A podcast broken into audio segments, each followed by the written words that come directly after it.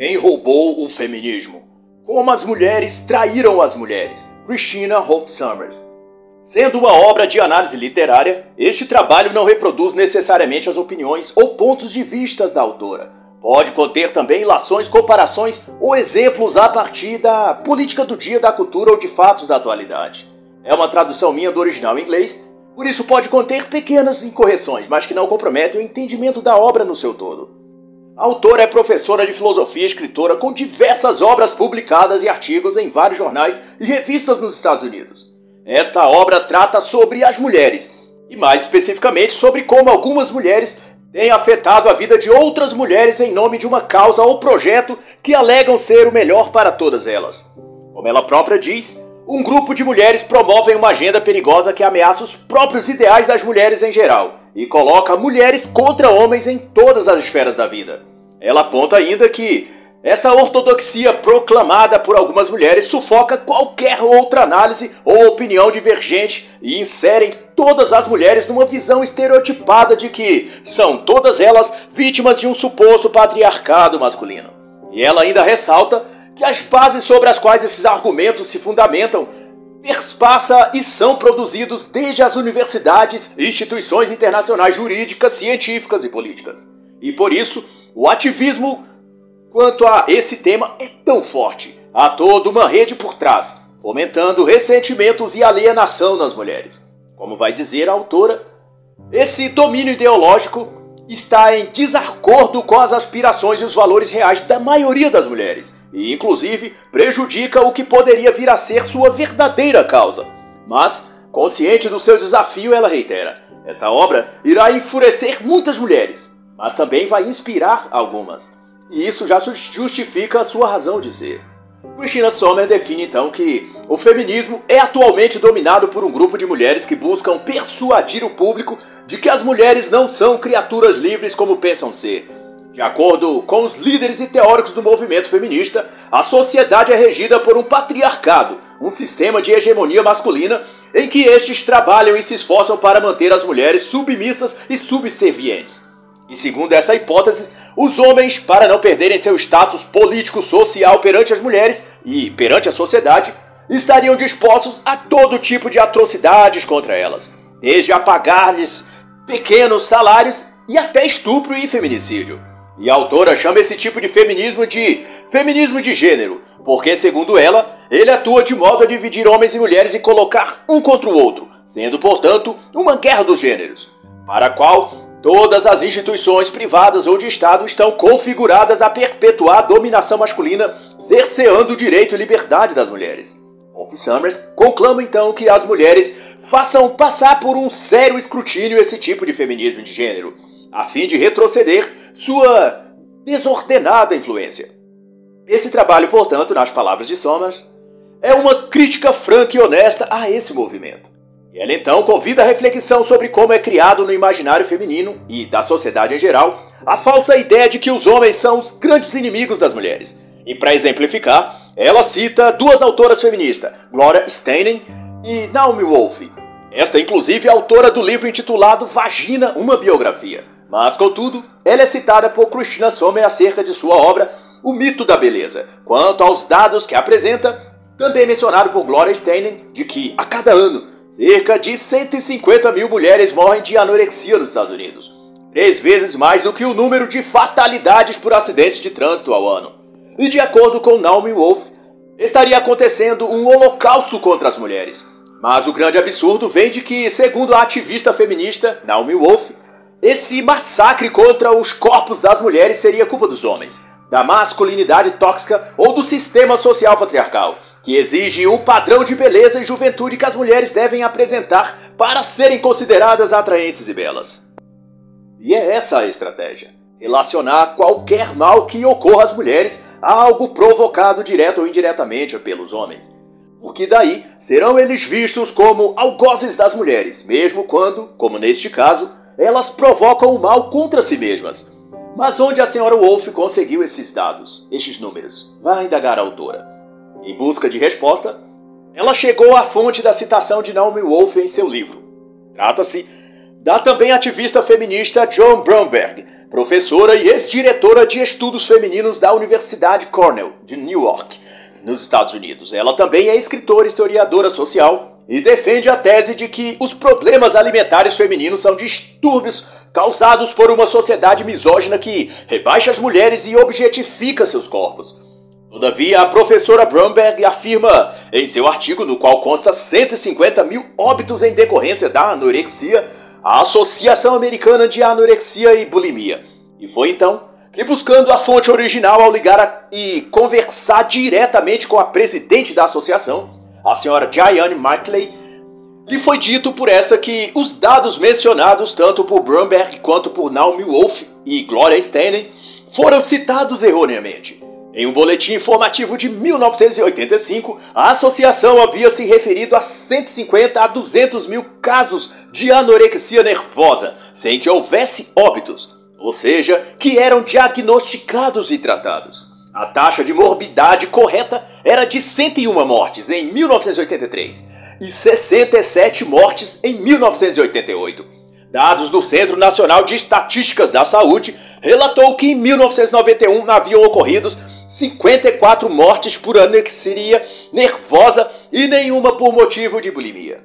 Em um país com mais de 125 milhões de mulheres adultas, vai concluir a autora, tais números dificilmente coadunam para a tese de um holocausto contra as mulheres. Ao escrever para Naomi Wolf, corrigindo os números que ela havia citado em seu livro, Christina Somers obteve como resposta em 3 de fevereiro de 1993 que ela pretendia revisar numa próxima edição do seu livro os dados relacionados à anorexia.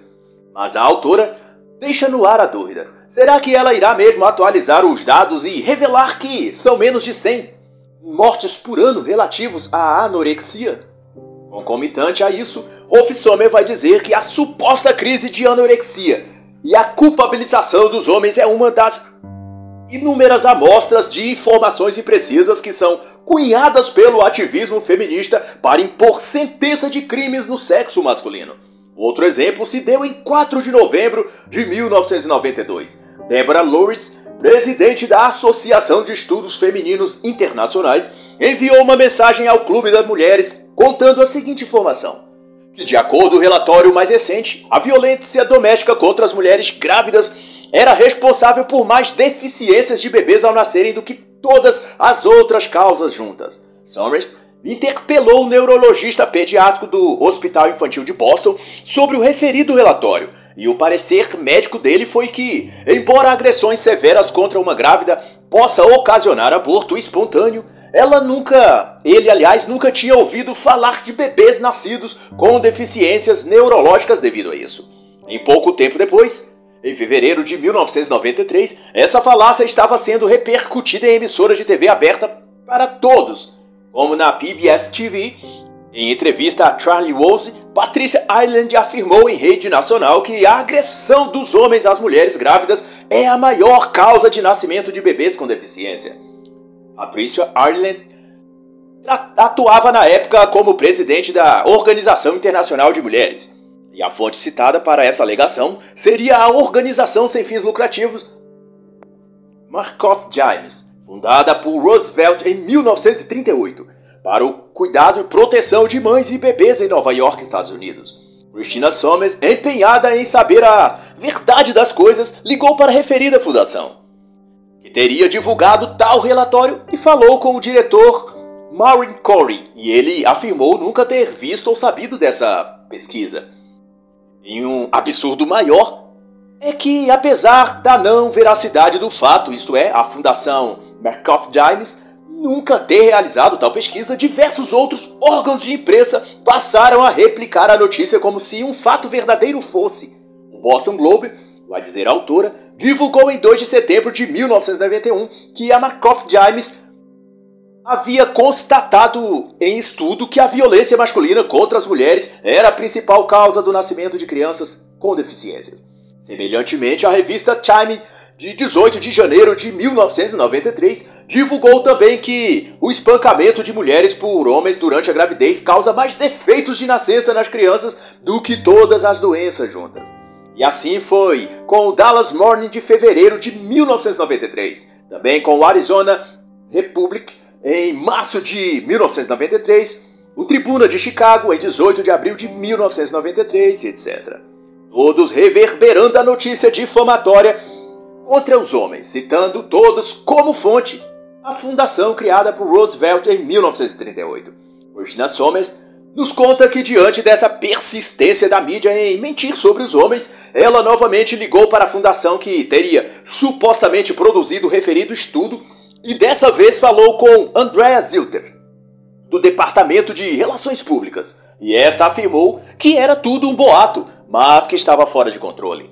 Disse ainda que órgãos oficiais do governo já tinham mudado, mandado seu departamento com solicitações de uma cópia do referido relatório, mas que este não existe, porque nem o estudo ou pesquisa existiram. E explicou que a primeira a publicar a falsa informação foi a Time, em artigo escrito por Diane McDowell, que ao ser interpelada por Christina Sommer, admitiu que foi tudo um erro, mas, apesar disso, a revista não tinha ainda publicado uma retratação o que só veio a ocorrer em 6 de dezembro de 1993, sob o título Informações Imprecisas. E a autora então constata que na maioria das vezes as estatísticas, estudos ou pesquisas que cobrem aspectos como agressão doméstica, estupro, diferenças salariais, etc., usadas para reforçar um estigma sobre os homens serem maus e violentos, trata-se na verdade de informações inverídicas e tendenciosas, escritas ou repassadas sob o viés de ativistas feministas e jornalistas defensores da causa. Na maior parte das vezes, continua a dizer a autora, um olhar mais atento às evidências revelam que tais informações possuem graves problemas de credibilidade. Em janeiro de 1993, para atestar o que ela diz, jornais e redes de televisão relataram que a incidência de agressões domésticas contra as mulheres aumentavam em 40% aos domingos durante a transmissão do futebol a NBC chegou a fazer um apelo público para que os homens ficassem mais calmos durante as partidas de futebol. E os grupos feministas fizeram, é óbvio, muito alarde em torno disso. E uma cota enorme de ódio contra os homens foi mais uma vez acrescentado no coração de mulheres e jovens em toda parte. Nance Isaac vai relatar a autora, pesquisadora da Escola de Saúde Pública de Harvard, especialista em violência doméstica, disse à reportagem do Boston Globe que o dia de jogos no domingo era um dia dos homens se deleitarem com sua masculinidade. E isso incluía ser violento com as mulheres. Todos os jornalistas do país pareceram aceitar a estatística e informação a esse respeito, à exceção de um repórter do Washington Post que verificou os dados e adivinhe, descobriu que eram totalmente falsos. Na verdade, não havia nenhum estudo ou pesquisa embasando aquela afirmação. Era tudo algo surgido de boatos, nada mais. Mesmo assim, Ken Ringo, o repórter que desmascarou as alegações falaciosas da mídia, não foi ouvido e emissoras e jornais consagrados continuaram a repercutir a falsa informação, mesmo diante das provas coletadas de que eram fake aquelas afirmativas sobre os homens. E para a autora, essas falsas informações são criadas especificamente para convencer e manipular as mulheres e sociedade em geral a se posicionarem contra os homens. A versão de que há uma hegemonia masculina oprimindo as mulheres se consolida não porque detém de dados e estatísticas que a comprove, mas porque são amplamente divulgadas e exaustivamente repetidas. E debaixo dessa persuasão psicológica, é cada vez maior a quantidade de pessoas acreditando que de fato há uma opressão sistêmica e generalizada contra as mulheres, estruturada em todo o sistema social e instituições. Em 1992, outro exemplo, a American Association University Women e do Wellesley College Center, ambas dedicadas ao estudo das mulheres e do gênero, anunciaram que as escolas americanas favoreciam deliberadamente os meninos em detrimento das mulheres. E que estariam, portanto, reproduzindo uma opressão tal sobre as mulheres que estariam a afetar a autoestima dessas mulheres e alunas. Seria uma demonstração cabal da misoginia estrutural que há nessas instituições. Nesse mesmo contexto, outra associação, a Loris Harris e Associados, espalhou a notícia de que 37% das mulheres nos Estados Unidos são abusadas psicologicamente por seus maridos ou parceiros todos os anos. e que 40% delas têm depressão severa em função desse abuso. Wolf Somers então dirá que essas informações, dados e estatísticas fraudulentas estão forjando jovens ativistas para o feminismo, muito mais letais que as atuais. Essas novas gerações de mulheres feministas saem das faculdades muito mais furiosas, ressentidas e radicais, dispostas a tudo para promover a derrubada dos homens e soerguer as mulheres. A questão é que até conseguir isto vão deixando no caminho uma sociedade em ruínas. Ao comentar sobre o tópico, Mulheres sob Cerco, Summers enseja que as feministas, como a autora Marilyn French no livro A Guerra contra as Mulheres, alardeiam que as mulheres vivem no mundo atual como em um estado de sítio. E esse tipo de concepção não estava restrito a algumas pensadoras e ativistas do movimento feminista. De fato, esse modo de pensar era reproduzido em toda parte por militantes do feminismo. E a partir desta, uma horda de mulheres incautas que iam também sendo moldadas por essas ideias. E Christina Sommer descreve com muito disso era disseminado na sociedade, por meio principalmente de seminários, palestras e conferências que eram por universidades e organizações privadas com interesse na causa feminista. A autora relata uma de suas participações como espectadora numa dessas conferências e destaca que tudo que cerca essas palestras são a raiva, o rancor, o ressentimento e até a inveja que muitas dessas palestrantes feministas exalam contra o sexo masculino. É uma aura de muito rancor. Em outubro de 1992, vai nos contar ela, o centro de graduação da cidade de Nova York sediou um desses eventos. Pela manhã, homenagens à feminista e ativista Karen Hebron, que estava aposentando como professora da Universidade de Colômbia após 32 anos. Mais de 500 mulheres participavam, e apesar da homenageada a senhora Karen ter desfrutado de prestígio e um confortável cargo na universidade por anos, se dizia em sua palestra que se sentia sitiada, desprestigiada, sufocada, atingida pelo machismo estrutural. Na época em que assumiu o cargo na universidade, como conta ela própria, eram pouquíssimas vagas de professores ocupados por mulheres. Anos depois, a metade ou mais em alguns cursos já eram todos ocupados por mulheres. Mesmo assim, Karen Hebron não comemorou. Pelo contrário, dizia que a luta estava apenas começando, porque a ascensão das mulheres nos cargos universitários não significava vitória, pois a maioria dessas mulheres ocupantes desses cargos não eram mulheres. Aliás, eram mulheres, mas não eram feministas. E para Hebron, o que importava não era colocar mulheres em ascensão, mas colocar feministas. As mulheres comuns, segundo ela, deviam tanto ser desprezadas quanto os homens. O tema da palestra de Wayburn e demais participantes foi, portanto, o cerco que as mulheres sofrem pelos homens na sociedade. Karen Hayburn e as outras feministas que falaram na conferência endossaram todas que eram vítimas da perseguição em massa pelo machismo estrutural. Houve quem relacionou até mesmo a ditadura de Pinochet no Chile ao machismo e perseguição dos homens contra as mulheres. Mas o que mais chamou a atenção foi que todas as conferencistas expressavam-se em tom de raiva e até ódio contra os homens. Jane Marks, uma das presentes, agradeceu publicamente ao Abram por ensiná-las a usar a raiva como inspiração ao escrever. Brenda Silver, outra convidada, expressou-se dizendo que estava com raiva dos homens desde 1972. Ou seja, cerca de 30 anos sentindo raiva do sexo masculino. Catherine Stimpson se referiu a algumas mulheres dizendo que eram exemplos de intelectuais enfurecidas e engajadas. Gloria Steinem, feminista inveterada e já citada nesta obra, também presente na conferência, ao pegar o microfone disse que estava zangada e enfurecida, quase em depressão.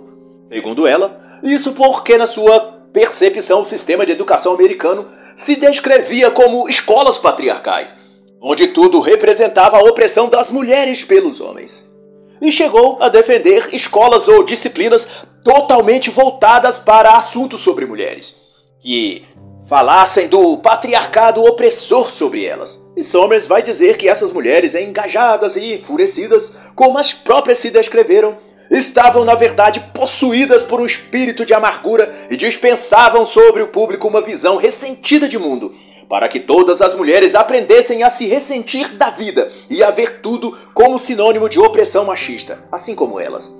E Rolf Sommer resume a conferência como um evento profundamente deprimente. Summers também observou que todas aquelas palestrantes, embora dissertassem sobre a grande opressão das mulheres e a falta de oportunidade delas sob o um mundo machista e patriarcal, elas vinham todas de lares economicamente estáveis, tinham estudado em universidades de altíssimo nível e ocupavam em suas vidas cargos e empregos de boa remuneração, além de carreiras onde puderam escrever livros, proferir palestras, opinar livremente sobre tudo o que queriam, inclusive sobre a malignidade que viam nos homens, sem nunca serem impedidas ou boicotadas por nenhum deles. Mesmo assim, arrotavam com arrogância e estupidez seus sentimentos de viver numa sociedade que limitava e obstruía as mulheres. O que mais essas mulheres queriam então? Se já faziam absolutamente tudo o que gostariam, em que aspectos estavam elas sendo podadas ou perseguidas pelos homens? As novas feministas, vai então concluir a autora, são profundamente propensas à autodramatização crônica. O feminismo moderno é, portanto, uma comunidade ressentida de mulheres, nada mais.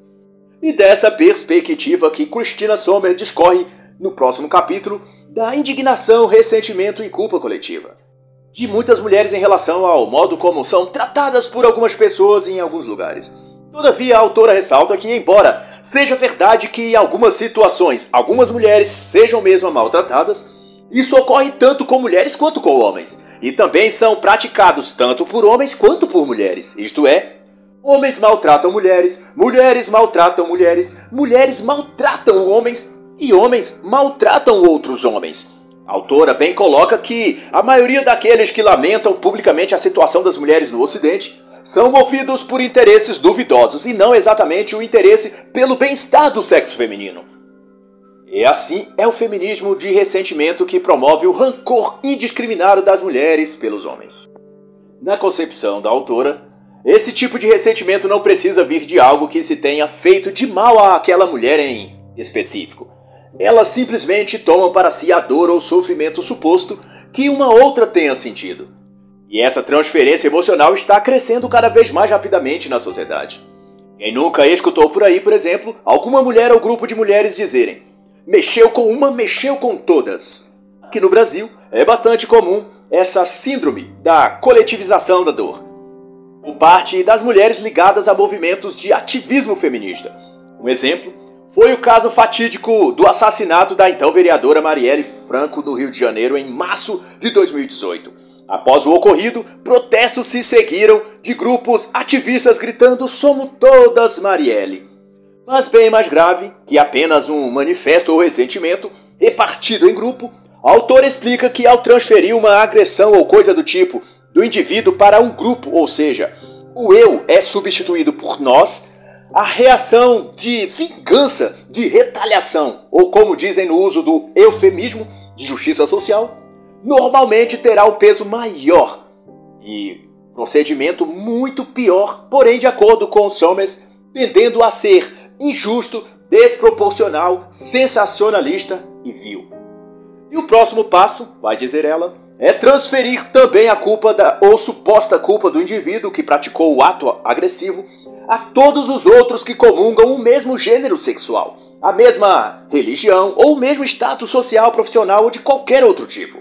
A meta é assemelhar aquele indivíduo a uma categoria ou conjunto maior de indivíduos. Assim, ao puni-lo, poderá também ser estendida essa punição a toda aquela categoria ou conjunto de pessoas. Neste caso, o mais comum é culparem todos os homens, todos os cristãos, cristãos ou todos os de inclinação política contrária ao grupo de mulheres que se sentiram afetadas por aquilo que tem ocorrido a uma delas. No modo simplificado, é a dicotomia nós contra eles, opressores versus oprimidos, etc., já muito elencado pelo marxismo. E é exato esse prospecto que as feministas, porta-vozes do movimento, pregoam insistentemente.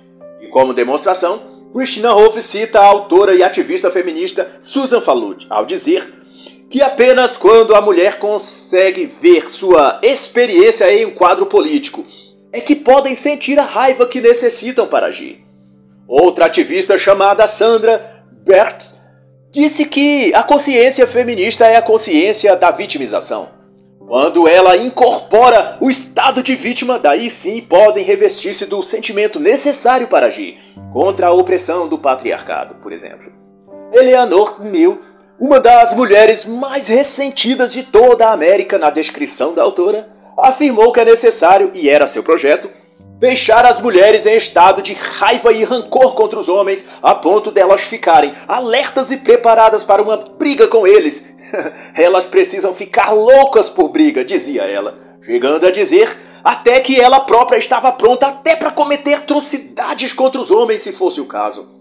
Mas é claro que isso jamais será considerado discurso de ódio. Algo assim, dito por uma feminista, será nomeado apenas como recurso retórico, uma força de expressão. Toda essa narrativa, no entanto, é um artifício metodológico planejado e articulado por uma agenda acima do próprio movimento feminista. A causa feminista é somente um dos tentáculos da grande e monstruosa fera que está a subjugar o mundo a um estado político, econômico, social e espiritual absurdamente imoral, escravizante e demoníaco. O hábito que as mulheres já estão adquirindo de considerarem-se um gênero subjugado, vitimizado, está gradativamente empurrando-as para longe de Deus, porque faz penetrar em seus corações mágoa, rancor e desafetos terríveis que afetam sua condição psicológica, deixando-as o tempo todo rancorosas, amarguradas e expelindo veneno a maior parte do dia prontas e dispostas a odiar e recriminar qualquer homem por qualquer coisa que ele ou um ancestral dele tenha feito há 5 mil anos atrás, por exemplo. Se for alegado pela antropologia que algum homem da caverna Neandertal puxou os cabelos da fêmea humanoide, todos os homens de agora serão culpados de machismo estrutural e violência genética instalada em seu DNA. As mulheres terão direito, então, à indenização do governo para reparação social histórica, ou neste caso, talvez pré-histórica. Mas a questão é que sempre o homem será o culpado. E você quer um exemplo de como esse ódio e vitimização é caricato, artificial e fabricado? Repare no caso que conta a ativista Patricia Ireland sobre um período da sua vida em que atuou como comissária de bordo da empresa aérea Pan American por volta de 1985. Ireland se disse vítima da opressão patriarcal estrutural devido ao fato de ter dia após cada voo recolher o lixo que os passageiros porventura deixassem sobre a poltrona do avião. E devido a essa grande humilhação, segundo ela, ela aprendeu que o mundo é machista e oprime e humilha as mulheres. Deus tenha misericórdia da alma dessa mulher. Como minha mãe costuma dizer, quem não tem o que fazer inventa moda. e nesse cenário, a autora concatena que as feministas ressentidas estão convencidas de que os homens aproveitam todas as oportunidades para, para explorar física e mentalmente as mulheres. E sentem prazer com isso. Na concepção, é claro, dessas feministas. E elas vão ainda mais longe. Diana Scully, feminista e escritora da obra Entendendo a Violência Sexual, afirmou que, dado que a violência sexual contra a mulher é algo quase natural para os homens e uma questão sociocultural, Talvez devêssemos perguntar aos homens por que não estupram? Por que não? Por que ainda não estupraram todas as mulheres? Quais os fatores que os impedem até o momento de abusar de mulheres se toda a sociedade masculina apoia o estupro? Em Vassar College, 1992, vai então relatar a autora alguns alunos do sexo masculino, rapazes, foram falsamente acusados de estupro. A Vassar College é uma tradicional escola de Nova York.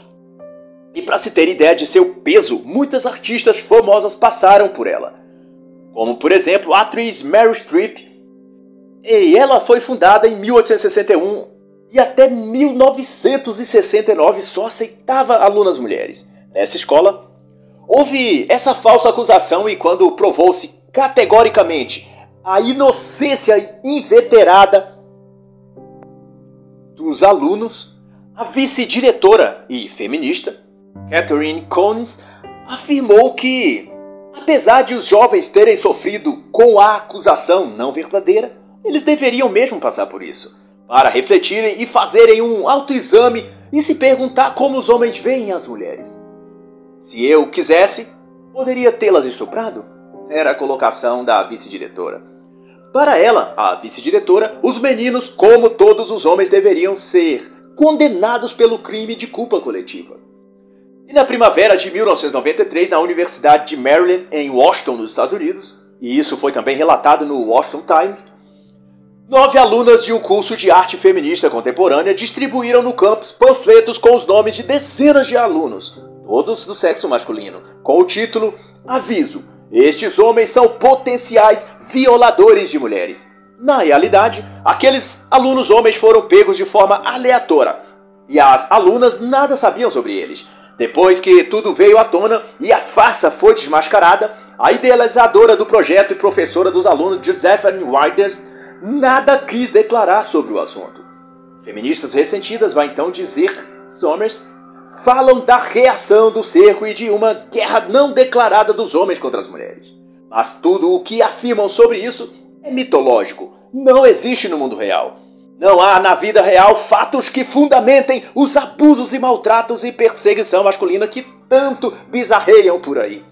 Os homens na vida real, vai dizer ela, não têm planos de guerra e intenções maquiavélicas ou nada do tipo contra as mulheres. Não existe uma ala militante radical de um movimento masculinista. Na verdade, se existe uma guerra de gênero, é a que as próprias mulheres estão a travar contra os homens.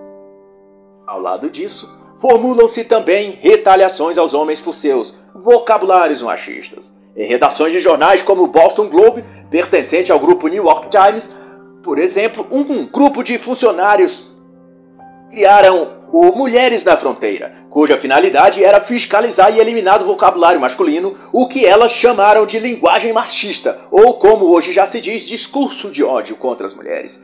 Estas fizeram com que se mutasse e proibisse de se dizer na redação da empresa palavras como bola, partida, chicotear, gata, gostosa, etc. Toda uma série de expressões, gírias ou metáforas linguísticas foram submetidas ao escrutínio dessas mulheres e consideradas ofensivas ao sexo feminino. E de acordo com a autora, essa performance maligna das mulheres na fronteira alcançou visibilidade e influência sobre diversas outras mulheres em várias outras empresas de diferentes segmentos. Christina Somers destaca que em nenhum outro lugar isso foi tão bem recebido como nas universidades. É no ambiente acadêmico, conforme demonstra a autora, que a batalha feminista para eliminar o preconceito sexista da linguagem adquiriu sua forma mais perversa e fatal. Expressões simples e usuais como inseminar ou inseminação já foi pelas feministas acadêmicas rejeitadas por ser ofensivamente masculinista. Sugere então a substituição por ovular. Muito embora uma e outra palavra tenham conotações distintas e se refiram a coisas diferentes. Mas não importa. O que realmente interessa é combater a linguagem machista. Segundo essas feministas, é necessário substituir a linguagem típica falocêntrica, que domina todos os ambientes sociais por uma linguagem que favoreça as mulheres, no caso, uma hermenêutica clitoriana, como elas mesmas a classificam. Para elas, todo o conhecimento ocidental foi construído sobre bases patriarcais e pregam, portanto, um tipo de colonização feminista a partir das faculdades, para então toda a sociedade. E é para este fim que se criou nas disciplinas universitárias o chamado estudos femininos. E é tão ridículo, mas que muitas levam a sério, que chegou-se a propor uma mudança até mesmo nas palavras história, renomeando-a para herstoria, por causa do prefixo her, que no inglês se refere ao pronome ela. Ou seja, toda vez que se falasse herstoria, estaria se fazendo menção às mulheres na história, dando algum tipo de ênfase a elas. Os chamados estudos feministas, por sua vez, como o próprio admite elas, é um braço do feminismo. A intenção assumida é equipar as mulheres para transformar o mundo, como está de fato registrado no Estatuto da Associação Americana de Estudos Femininos. Estamos desenvolvendo uma reconstrução completa do mundo da perspectiva das mulheres. Foi o que afirmou Alison Jaker, diretora de Estudos da Mulher da Universidade do Colorado. E Rolf Summers alerta que Feministas de gênero estão trabalhando em todos os lugares arduamente para a transformação dos currículos escolares. Toda a grade curricular deve ser reformulada. Já estão chamando de eliminação do currículo masculino branco. E doravante haja entre nós homens a tendência de só querer culpar as mulheres por tais tipos de perversão, a de salientar que o mal domina e escraviza a mente de homens e mulheres sem distinção. A maior parte destas ONGs ou universidades que promovem estes cursos feministas são fartamente financiadas por fundações globalistas, geralmente dirigidas por homens ou que tenham em seu corpo diretivo uma maioria de homens no comando, como a Fundação Ford, Open Society, ou, para ser mais atual, George Soros ou as Big Techs americanas. Exemplo disso, em 16 de abril de 1993, mais de 800 professores, administradores escolares e funcionários de várias esferas da Fundação da Educação, aliás, reuniram-se para uma conferência no Hilton Hotel, em Nova Jersey. O tema era a transformação curricular. E grande parte dos conferencistas eram homens e o apresentador principal foi o chanceler de educação de Nova Jersey, Edward Goldberg que se orgulhava, como ele próprio disse, de que Nova Jersey havia investido milhões de dólares no projeto de transformação curricular para o século XXI. E isso era só eufemismo, para o que na prática significa introdução de mais e mais estudos femininos no currículo escolar estudantil. E os cursos, tanto da conferência em si, quanto dos projetos curriculares e centros de estudos que haveriam de ser criados, eram financiados por poderosas multinacionais e homens de negócios nos Estados Unidos.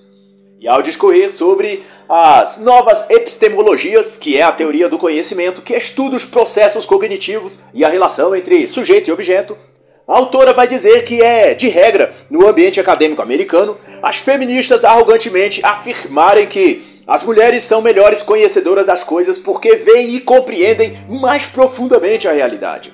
Os grupos feministas universitários chegam a declarar sem qualquer constrangimento que as mulheres são dotadas de uma maneira especial de saber uma epistemologia privilegiada que as capacita a compreender melhor o mundo, não apenas socialmente, mas também cientificamente. A feminista Hillary Rose Neste contexto, afirmou que os cientistas do sexo masculino não puderam ser melhores porque eram homens. Se tivessem sido mulheres, teriam feito trabalhos ainda melhores. A professora, também feminista, Virginia Held, escreveu essa tese dizendo que um ponto de vista feminista teria dado uma compreensão melhor até mesmo da física. e estas feministas são tão pretensiosas e irracionais que há dentre elas as que defendem no contexto da epistemologia que a caligrafia feminina, geralmente mais legível e arredondada, por assim dizer, significava uma superioridade intelectual das mulheres. E então, a autora vai fazer as seguintes observações. Primeiro, que a ciência pode e deve continuar avançando em descobertas e desenvolvimento, porém, definitivamente não precisa ser reconstruída sob quaisquer outros moldes, especialmente feminista. E segundo, Ainda que qualquer saber científico tivesse de passar por alguma revisão, não seriam as feministas ressentidas que estariam intelectualmente aptas a fazerem essas mudanças. Mas por incrível que pareça, é exato isso que está ocorrendo. Sob a desculpa de estudos femininos, transformações radicais estão sendo feitas nos currículos e todo o sistema de ensino, desde a pré-escola até a pós-graduação. E qualquer um que sugira o debate, uma avaliação dos métodos ou duvide da necessidade de tais, é prontamente repudiado e rotulado de fascista opressor de extrema direita. Mas nada tão assustador como o que afirmou Sandra Hurtig na Conferência Feminista de Nova Jersey em 1993. Ela disse que a ciência era parte de um legado cristão burguês imperialista. E no capítulo referente às salas de aula feministas, as coisas não são menos assombrosas. Trata-se de um tipo de pedagogia feminista em que as salas de aula são preparadas ou formatadas, melhor dizendo, de acordo com alguns pressupostos feministas. Alguns professores de Massachusetts descreveram esse novo ambiente de salas de aula como um lugar para as mulheres se apropriar e transformar, derrubar o domínio masculino, um lugar para a emotividade e o erotismo, para curar a fragmentação que o capitalismo e o patriarcado provocaram nelas aos que descrevem esse tipo de salas de aula como centrada na mulher, zonas liberadas onde as mulheres são instruídas a desmascarar o patriarcado da cultura ocidental cristã. As aulas nas salas feministas, por sua vez, foi desenvolvido por 12 professores da Universidade Rutgers e consiste em 1. Um, realizar fora da classe algum ato ultragente e libertador e então compartilhar seus sentimentos e reações com a classe. 2 manter um diário de narrativas pessoais de suas experiências no campo da emoção ou outro qualquer. E 3. Formar pequenos grupos e expandir seus novos conhecimentos. E por fim, a pedagogia feminista é melhor descrita no chamado relatório de 1990, que dá pareceres quanto à prática e efeitos pretendidos. Numa parte do referido relatório se prevê que os estudantes de estudos femininos passem por uma transformação profunda, de um empoderamento tal que o quadro perceptivo patriarcal em suas mentes sejam rejeitadas e redefinidas mas para ninguém achar que só mulheres participam de toda essa excrescência, ao se debater as mudanças curriculares para incorporar nelas estudos de assuntos de exaltação à mulher, participaram do financiamento não apenas órgãos públicos, mas também privados. E um dos mais empenhados foi a Fundação Ford, que, sem esconder seus interesses, chegou a elaborar um fundo especial de doação para a causa feminista propondo, em dezembro de 1993, que esse acréscimo de doação fosse para a criação de um plano de resistência e reação aos prováveis opositores das transformações curriculares. Isto é, todos os críticos deveriam ser calados. E como parte desse projeto, a Fundação Ford financiou o Comitê da Associação de Linguagem Moderna para que desenvolvesse, e assim se fez, uma cartilha com as cláusulas e metas que, por meios políticos, tentariam fazer aprovar nos âmbitos judiciais americanos. Entre estes, as novas leis de assédio intelectual e de assédio antifeminista, que, na prática, significa que ficaria proibido escritoras, jornais ou editoras serem dispensados ou seu material rejeitado. Também que se proibiria a depreciação de qualquer material feminista, como dizendo o que é ideológico, partidário ou extremista. Outra nova lei também seria a proibição de se fazer qualquer espécie de humor, piada ou sátira contra ou a respeito de qualquer assunto relativo à causa feminista ou ao feminismo ou a uma feminista. Ao discorrer sobre a burocracia de nós mesmas, isto é, a burocracia das próprias feministas, Christina Somers começa com uma citação de Peg McTosh, na época diretora do Wesley College nos Estados Unidos influente ativista feminista. Em 1982, ela afirmou numa palestra em Genebra, Indiana, que não bastava colocar mulheres nos altos cargos e escalões da administração pública, escolar, universitária, empresarial, indústria. Todo o país era necessário colocar nesses postos as mulheres certas, aquelas com a mentalidade e nova consciência aquelas que de fato irão lutar pela causa feminista. A partir daí, no que revela a autora, mulheres com essa nova consciência têm lutado para serem colocadas em todos os altos escalões, públicos e privados. E o resultado é que, em posse desses cargos de chefia, tem elaborado meios de fazer com que a doutrina feminista seja imposta rigorosamente, ainda que à custa do mal-estar social geral em várias empresas privadas onde uma feminista da nova consciência atue, a prevalência para os melhores cargos e funções são para as mulheres. Com essa mesma consciência, claro. E já no processo seletivo há uma série de testes e exigências que precisam preencher. E é claro que esses testes visam detectar e selecionar aquelas que melhor se identificam com o perfil feminista militante. Isso significa, por outro lado, que homens e mulheres normais que não sejam ativistas da causa feminista ficarão ou de fora do mercado de trabalho ou relegados a funções mal remuneradas ou de extrema irrelevância.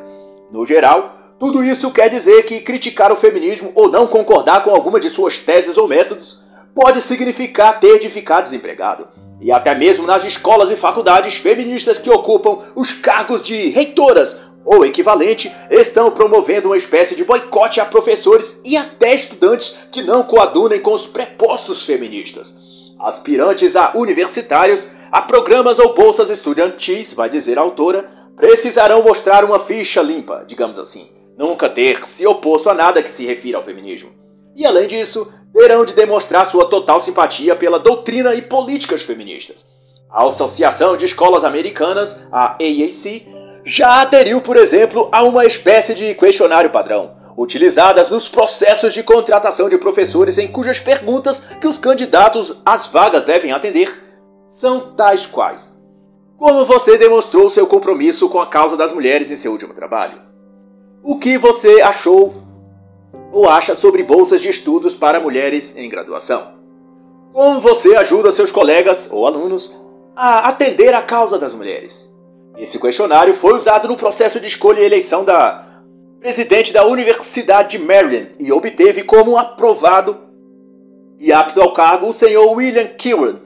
E logo após sua nomeação, ele dirigiu 500 mil dólares dos fundos da universidade para que se usasse no projeto de transformação curricular para estudos femininos. Certamente o senhor William teria algo mais a acrescentar quando respondesse numa outra oportunidade a questão como você demonstrou seu compromisso com a causa das mulheres em seu último trabalho. Ele já poderia então responder que deu uma verba milionária para a causa. com certeza ele está apto para qualquer cargo feminista. Afinal, é o dinheiro quem abre portas e não apenas a ideologia.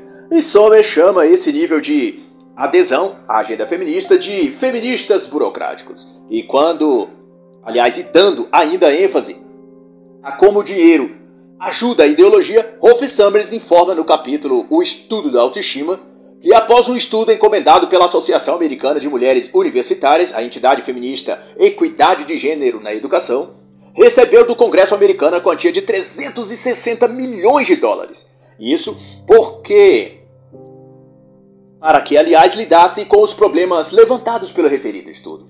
Tratava-se de uma pesquisa no ano de 1991 que indicou que entre as idades de 11 e 16 anos, as meninas experimentavam uma queda dramática na autoestima, que por sua vez afeta sua capacidade de aprender e realizar. Mas o problema não está no estudo em si, mas nas causas que se apresentou para que as meninas chegassem a essa condição. No caso, foi colocada a culpa na negligência do poder público e da sociedade em geral quanto a atender às necessidades das meninas. Segundo o estudo, antes, as meninas com 8 e 9 anos tinham confiança em seu futuro, mas então algo ocorreu no processo que elas, então com 11 anos, já não sonhavam como antes. Mas isso tudo não passa de uma enorme besteira e uma disfarçatez idiota enviesada. O próprio estudo é por si só ideológico e fajunto. A pesquisa, como vai elencar a autora, avalia um suposto nível de autoestima baseado em questionários como se a criança almeja se tornar artista ou estrela da música pop, por exemplo. Como a resposta das meninas fossem negativas, significa que elas não se sentem capazes ou não sonham mais com uma grandeza. Vai pro inferno uma pesquisa dessa? Vai manipular sua mãe? Estou falando com o Instituto de Pesquisa. e é que dá para ficar indignado com essa safadeza sem limites dessa turma feminista. Mas voltando aqui à questão, fica claro que tudo isso é manipulado para criar uma comoção pública e um álibi perfeito para se criar medidas de lei, financiamentos de programas, mudanças curriculares e tudo quanto possa avaliar o projeto feminista de poder. A autora demonstra isso concatenando que logo após o estudo da autoestima das jovens mulheres, promoveu-se campanhas de conscientização dos direitos ao bem-estar feminino. Conferências foram realizadas, ações foram impetradas na justiça, cobrando empenho político dos congressistas quanto à causa feminista e jornalistas de todos os meios de difusão foram convocados a explanar sobre o tema, trazendo em seus canais de notícias mulheres feministas para serem entrevistadas quanto ao tema da autoestima das mulheres. Além de um oneroso documentário profissional que dramatizava a situação das mulheres na infância e adolescência diante de um mundo machista e misógino. É uma lástima tudo isso. Deus me livre desse satanismo que é esse troço de feminismo. E a metodologia nada científica usada pelo Instituto de Pesquisa, assim como o próprio órgão que encomendou a pesquisa, nada disso foi colocado sob suspeita. Tudo foi admitido como se expressasse a verdade plena. Mais uma vez, a narrativa ganhou contra a realidade. Um ano depois, outro relatório surgiu, o relatório Weasley, ou melhor, o relatório Walsley, que dá nome ao capítulo 8 desta obra. Nesse estudo, dirigido pela Wellesley College de Massachusetts, uma escola para mulheres e estudos femininos, o objetivo era identificar demais fatores que estariam prejudicando as meninas, impedindo-as de acreditarem em si mesmas. Concluído em 1992, as revelações de Wesley foi chamado mais de 14 estudos posteriores de jornalistas e outros comparsas elencando a necessidade de promover as mulheres desde a adolescência para que seus talentos não fossem desperdiçados. Tudo gerado pelo estudo. E desta vez, as causas do sofrimento feminino foi bem mais especificada. A discriminação social, de gênero e sexual, que os meninos demonstravam para com as meninas, e não faltou culpados. Meninos de 8, 9 e 11 anos, professores do sexo masculino, os pais, no condizente à entidade paterna, enfim, tudo se resume à cultura patriarcal da sociedade hétero, branca, burguesa, capitalista. Sempre assim. Parece um disco, um disco arranhado, pulando sempre para a mesma música. E nesse caso, a pior música de toda a trilha sonora que já se ouve na face da Terra. O Los Angeles Times, como vai dizer a autora, chegou à época a dizer que até mesmo a escolha dos meninos por estudar ciências e matemática era um preconceito para com as meninas era a rejeição proposital de disciplinas que as meninas mais se identificavam, como arte, pintura, história. Estudar outras matérias era uma discriminação contra as mulheres. De acordo com a publicação do Times de Los Angeles, e também o New York Times falou em explosão de preconceitos. E nesse sentido, de os meninos não gostarem de matérias que as meninas gostavam. Susan Falud destacada feminista na época falou em guerra não declarada dos homens contra as mulheres americanas. E então, mais uma etapa do projeto feminista de poder foi alcançada. Em abril de 1993, o projeto de lei de equidade na educação foi apresentado no Congresso, que, dentre outros benefícios e regalias às mulheres, instituiria um gabinete permanente dentro do Departamento de Educação americano de promoção e coordenação de programas e atividades que beneficiassem as mulheres dentro das escolas. Wolf Summers então se dispõe a falar do que chama de mentiras nobres e vai focar na questão das estatísticas, números e dados de estudos e pesquisas que visam embasar muitas das alegações dos grupos feministas quanto à violência contra a mulher, índice de estupros, grau de autoestima ou necessidade de se aumentar este ou aquele benefício para as mulheres. No dizer da autora, Estatísticas e estudos sobre estupro, agressão ou baixo salário das mulheres são usados para enfatizar a situação das mulheres diante do sistema opressor masculino e então recrutar mais adeptos para a causa feminista. Mas então, a autora vai perguntar: mas se os números não forem verdadeiros, se os dados não estiverem corretos? E enfatiza que a mais nobre mentira, em última análise, desacredita as melhores causas. E Sommer discorre que, nesse contexto, as estatísticas sobre violência contra as mulheres têm sido o carro-chefe da campanha de vitimização das feministas, como a própria feminista de renome Gloria Steinem fez entender a relação íntima ou de amor entre homem e mulher contém em si uma violência implícita ou subliminar, até isso. A descrição que essa feminista dos infernos fez do homem foi nas exatas seguintes palavras: a situação mais perigosa para uma mulher não é um desconhecido na rua, nem mesmo o inimigo em tempo de guerra, mas sim o marido dentro de sua própria casa. Mas Cristina Sommer nos lembra que, apesar das alegações como esta fingirem estar baseadas em estatísticas ou pesquisas, elas são todas farsas desenvolvidas para alavancar a agenda feminista, assim como a fraude estatística de 1993, que dizia que os jogos de futebol nos domingos eram a causa de aumento exponencial da violência contra a mulher. nisso tudo, a mídia jornalística é o principal vetor para a divulgação de mentiras estatísticas contra os homens e em vitimização das mulheres. Na época dessa pesquisa, por exemplo, a mídia noticiava com voz emotiva e tom indignado que os domingos de futebol eram os maiores dias do ano para a violência contra a mulher. Outros diziam: hoje, 40% a mais de mulheres serão espancadas por seu marido em seus lares enquanto ele assiste a partida de futebol. A Associação de Publicitários alertou as mulheres pela mídia que não ficassem em casa junto com seu marido durante o jogo, que saísse e só retornasse depois que ele terminasse de assistir. Chocada, Christine Somers chama esse crime de difamação contra os homens de carnaval misândrico. E não podia haver comparação melhor do que com o carnaval. Pois que, assim como a festa de carnaval reúne diferentes tipos de pessoas fantasiadas e sob o efeito de drogas ou bebidas, dispostas ao mesmo objetivo de dar vazão às suas loucuras reprimidas, Dessa mesma forma, o carnaval misândrico, patrocinado pela mídia e pelos clubes feministas, reúne em torno de sua causa idiotas úteis de todo tipo e lugar, Todos fantasiados com a máscara da hipocrisia, tomados pelo ódio maligno contra os homens, entorpecidos todos por alguma droga espiritual que Satanás injetou dentro deles. Ao que no bloco da maldade misândrica desfilam jornalistas, apresentadores de TV, escritores, professores da pré-escola à pós-graduação e muitos, muitos políticos safados, endemoniados e corrompidos. E para não citar as centenas deles, registro um para representá-los: Joe Biden. Isso mesmo, o novo queridinho da América, eleito via fraude eleitoral em 2020 e amado pela mídia brasileira. Em 1991, ele afirmou enquanto senador que, no ano anterior, 1990, 3 milhões de mulheres tinham sido espancadas por homens. Em 1992, ele repetiu a mentira e disse que a violência dos homens contra as mulheres atinge 4 milhões de vítimas femininas. Mas como não só de demônios da política se faz o inferno, para completar o time do diabo é necessário citar um pouco mais os demônios principais, o jornalismo. As trevas do submundo não estariam tão densas se não fosse o árduo e dedicado trabalho desses aprendizes do capiroto.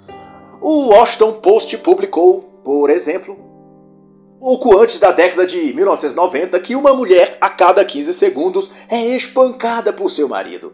O Tribuna de Chicago, em fevereiro de 1992, publicou a mesma coisa. A Brother Priest citou uma mulher agredida por um homem a cada 5 segundos.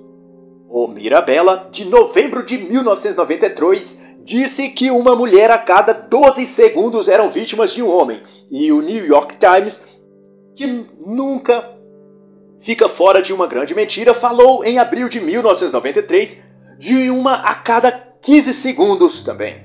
Porém, Christina Hoff Sommer desmascara todos estes ideólogos do jornalista militante. Vai dizer que o valor em milhões e em segundos é para dados estatísticos considerados inconsistentes, impossíveis, portanto, de fornecer percentuais confiáveis ou tido como válidos, como há 31 milhões e 536 mil segundos em um ano, o período de 15 segundos para uma mulher ser agredida totalizaria cerca de 2,1 milhões e não 3 ou 4 milhões, como afirmou Joe Biden em 1991 e 1992. Lembrando que essa quantia de 3 e 4 milhões foi também repercutida por muitos órgãos de imprensa no mundo.